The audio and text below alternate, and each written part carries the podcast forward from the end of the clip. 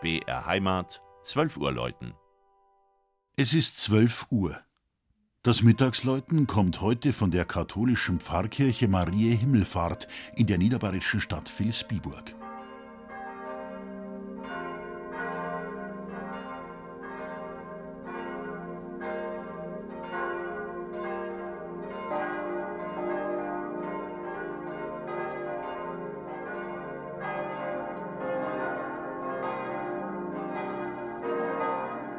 Schon von weitem ist der 75 Meter hohe Ziegelturm zu sehen.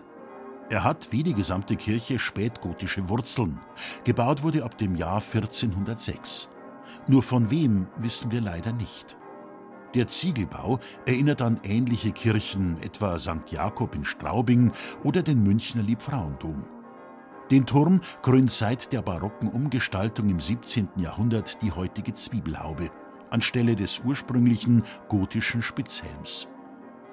Über die Jahrhunderte passte sich Marie Himmelfahrt immer wieder dem jeweiligen Zeitgeschmack an. Auf Gotik folgte Barock, wiederum abgelöst von der radikalen Regotisierung durch den aus Österreich stammenden Bildhauer Johann Petz. Den vorläufigen Schlusspunkt setzte Josef Michael Neustifter 1978-79. Auf den bekannten Eckenfelder Bildhauer gehen die zeitgenössischen Formen im Altarraum zurück. Die mächtige Kirche gliedert sich in drei Längsschiffe und den einschiffigen Chor. Die spitzbogigen Fenster im Langhaus sind neugotisches Erbe, die drei Fenster im Ostchor dagegen modern. Heinrich Diermeier hat 1955 Szenen aus dem Leben Jesu und, nach dem Namen der Kirche, die Aufnahme Marias in den Himmel festgehalten kunsthistorisch interessierten Besuchern seien die gotischen Holzplastiken Maria mit dem Kinde und Christus in der Rast am Hochaltar empfohlen. Aus Landshut stammen die acht Glocken, die für das lautstarke Festtagsgeläut in der Pfarrkirche sorgen.